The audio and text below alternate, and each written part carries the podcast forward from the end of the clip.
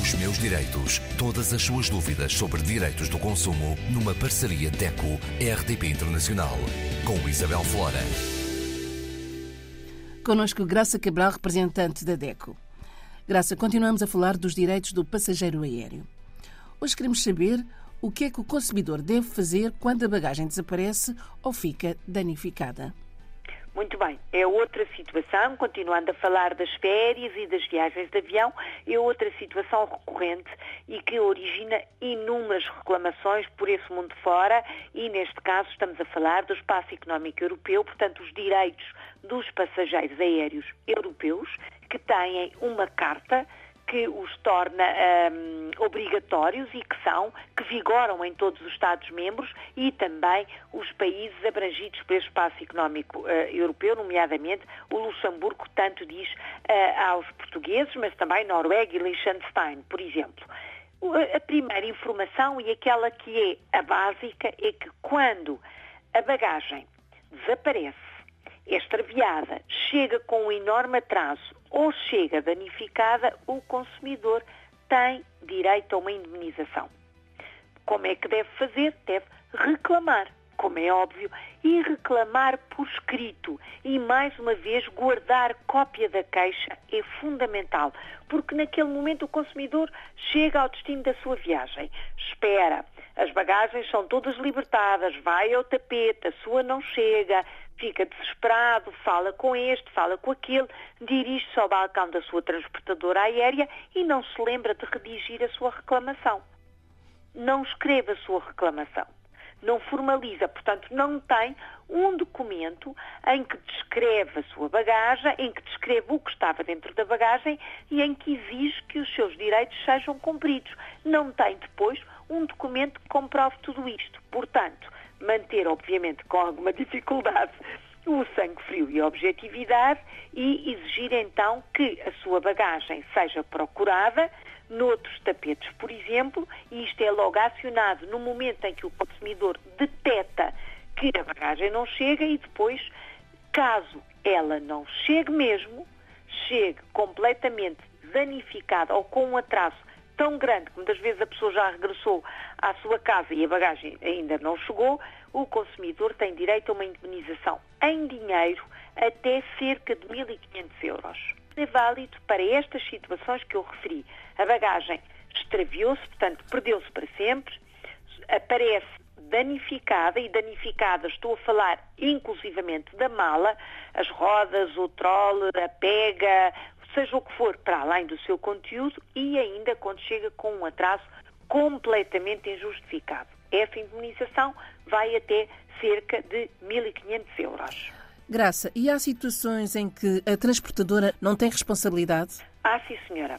A companhia aérea não é responsável pela perda, pelo dano, pelo extravio ou pelo atraso se a mala, se eh, a mala, a mochila, o que for, não é? Se a bagagem já tiver defeitos ou tiver um defeito que a própria bagagem, uh, enfim, leva a que o seu interior fique danificado. Por exemplo, situações em que a mala tem as rodas já partidas ou que tem uh, ah, um, tanta alça que puxa, está danificada e depois estraga o seu conteúdo, a roupa, por exemplo, fica rasgada por essa situação. Se a mala tem uh, um fecho, tem um fecho de segurança e esse fecho de segurança está partido ou tem uh, a parte rotativa, agora é muito comum aparecer um, sistemas de alarme e sistemas de segurança que se introduz um código e há uma situação de avaria e as companhias aéreas são muito espertas, não é? E tentam todo, por todos os motivos e mais um provar que a responsabilidade não é dela.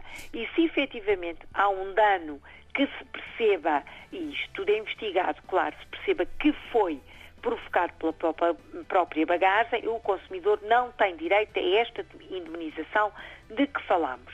Claro que a prova não é fácil, mas há esta situação que é a exceção aos tais, aos tais direitos de que falávamos há pouco. Não é muito comum esta situação, embora se alegue sempre, a companhia alega sempre que não tem responsabilidade, mas na maior parte dos casos é provado de que a responsabilidade é mesmo da transportadora, da companhia aérea e o consumidor é indemnizado. Se a bagagem aparece e aparece danificada, o consumidor tem a bagagem, não é? Portanto, ela vem logo no tapete, no momento em que chega ao destino da viagem, a mala chega também, mas está danificada. Partiram, por exemplo, as rodas.